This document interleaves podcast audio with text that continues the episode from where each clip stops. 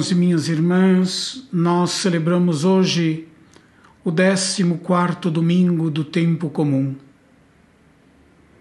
Na leitura da carta de São Paulo aos Romanos, nós lemos: Irmãos, vós não viveis segundo a carne, mas segundo o Espírito. Viver segundo a carne é viver sem Deus viver somente de nossas forças, enclausurados nos limites da inteligência e das forças humanas. Uma vida assim não tem chance de frutificar ou de ir muito longe de modo saudável. Mas nossa vocação cristã é a vida segundo o Espírito, isto é, nos deixar guiar por Ele. Portanto, viver da força de Deus, encontrar em Deus a nossa força de viver. O profeta Zacarias viveu no século VI antes de Cristo, depois do retorno a Judá dos exilados na Babilônia. O livro que leva o nome do profeta tem ao todo 14 capítulos. No entanto, o livro não pertence a um mesmo autor. Duas ou mais mãos escreveram o livro. É geralmente aceito que os oito primeiros capítulos pertençam ao profeta do século VI e o restante a outro ou vários outros autores.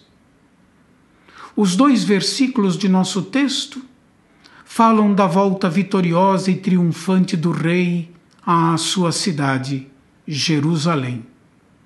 Não se trata de um monarca da descendência davídica. Já não há mais rei em Israel. O rei de que se fala nesses versículos é o próprio Deus que combate em favor do seu povo, destruindo todos os instrumentos de guerra e violência para selar a paz entre todas as nações. O motivo anunciado da alegria a ser dada ao povo é esse: Eis que vem teu rei ao teu encontro.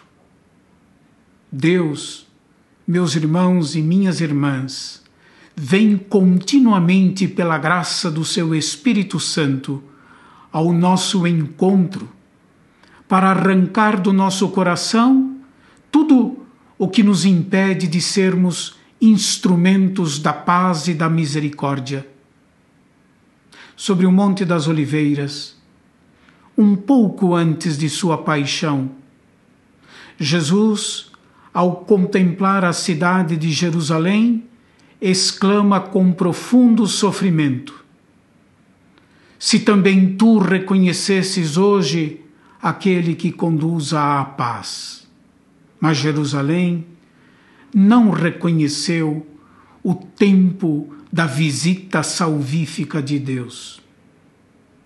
Correr de um lado para o outro, buscar alhures a paz, é uma perda de tempo e de energia Somente Deus, arrancando de nosso coração os instrumentos que fazem a guerra, que dividem as pessoas entre aliados e inimigos, que aprofundam a indiferença egoísta, somente Deus pode nos dar a verdadeira paz, pacificando também o nosso coração terá sido, em certo sentido, surpreendente para Jesus experimentar que aqueles que se diziam sábios, conhecedores e intérpretes da palavra de Deus e da lei de Moisés, foram os que lhe fizeram oposição, engajando-se em fazê-lo perecer. O contexto geral do trecho de hoje do Evangelho de Mateus é a crítica de Jesus às cidades vizinhas ao Mar da Galileia, que, beneficiadas pelo ensinamento e os atos de poder de Jesus, não se converteram, não se abriram ao sopro de Sua palavra, nem aderiram à Sua pessoa e à Sua mensagem. O texto de hoje é um hino de louvor de Jesus dirigido ao Pai. Trata-se, como eu acabo de dizer, de uma clara oposição às cidades de Corazim, Betsaida e Cafarnaum, como símbolos de outras cidades que não se converteram, não obstante a pregação e os atos de poder de Jesus. Escondestes essas coisas aos sábios e entendidos e as revelastes aos pequeninos, disse Jesus. O que foi e é escondido aos que se pretendem sábios e entendidos? E o que foi e é revelado aos pobres de espírito?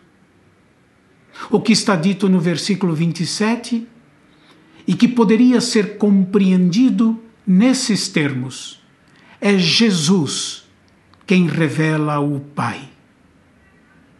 Quem me viu, viu o Pai, disse Jesus a Felipe. Somente quem se abre para reconhecer e aceitar Jesus como enviado do Pai é que pode conhecer a relação filial que une profundamente Jesus e Deus, Criador do céu e da terra. O hino de louvor de Jesus é seguido de um dito sapiencial.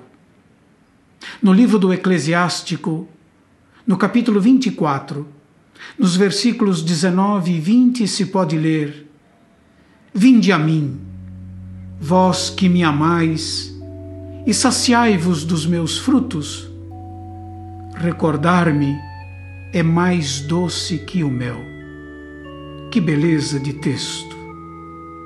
Jesus é não somente o sábio, mas a sabedoria de Deus que atrai todos a si e os instrui na lei que o Senhor deu ao povo para preservar o dom da vida e da liberdade. Baby.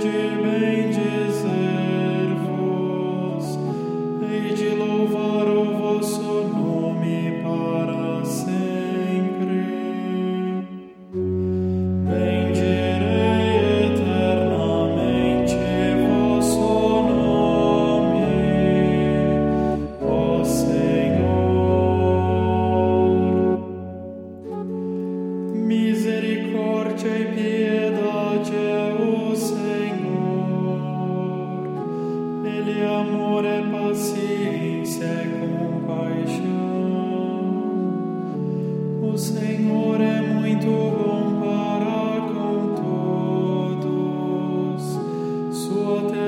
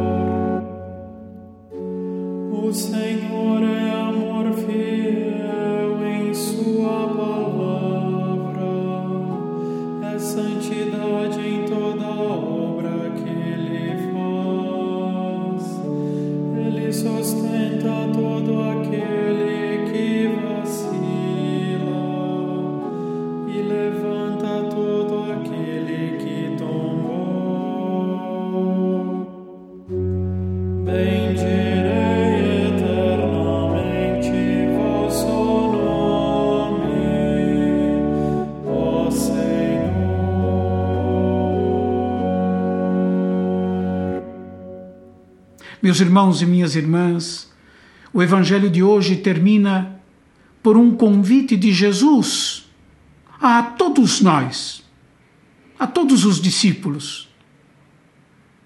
Tomai sobre vós o meu jugo e aprendei de mim, porque sou manso e humilde de coração, e vós encontrareis descanso. O jugo era uma peça de madeira colocada sobre o pescoço do animal para equilibrar o peso que ele carregava. Na tradição bíblica, entre outros significados, ele se refere à lei. Jesus critica os escribas e fariseus por amarrarem pesados fardos sobre os ombros dos outros. Efetivamente, a um modo de interpretar a lei e pô-la em prática que tira a alegria de viver, como se fosse um enorme peso a carregar. Ora, a lei de Deus é para a vida e a liberdade. A lei de Deus é um caminho para a vida e a felicidade. Jesus manso e humilde de coração, se oferece, ofereceu a sua própria vida para aliviar tal peso. A lei do Senhor é suave, pois é a lei do amor. No amor não há temor, nem amargura. A imagem do jugo que no imaginário pastoril faz dois animais caminharem juntos, ajuda o leitor e ouvinte do Evangelho. Ajuda a nós todos que nos, reunirmos, que nos reunimos em torno da palavra de Deus, compreendermos que o jugo de Cristo é caminhar com Ele na paz e na tranquilidade. Ele que é manso e humilde de coração, cujo poder é o de amar e servir abundantemente o ser humano. Meus irmãos e minhas irmãs, que neste domingo e para a nossa vida, Deus nos conceda a graça de podermos viver nossa existência terrena com Jesus. Rezemos pela paz do mundo Sejamos nós mesmos, homens e mulheres que constroem pontes de paz e de reconciliação. Antes da bênção e de nos despedirmos, gostaria de dar um único aviso. Para os que frequentam aos domingos a capela de São José de Anchieta no pátio do colégio, as celebrações da Eucaristia serão retomadas no próximo domingo, dia 12 de julho. Para a participação presencial às missas dos domingos, será necessário inscrever-se, pois o número de participantes presenciais é limitado, em conformidade com as orientações das autoridades públicas e sanitárias. Todas as informações vocês encontrarão a partir desta segunda-feira, dia 6 de julho, no site e nas demais mídias sociais do pátio do colégio. Tá bom? Então procurem se informar de como participar das missas dominicais e em que condições participar. Peço a Deus, nosso Senhor, que lhes dê um domingo cheio de alegria, um domingo consagrado ao Senhor. E para isso, eu peço a Deus que abençoe você, toda a sua família, que lhes dê a graça da luz resplandecente do Cristo ressuscitado e que Deus Todo-Poderoso os abençoe e os guarde, Pai e Filho e Espírito Santo. Amém. Um excelente domingo a todos. Até o próximo domingo, se Deus quiser.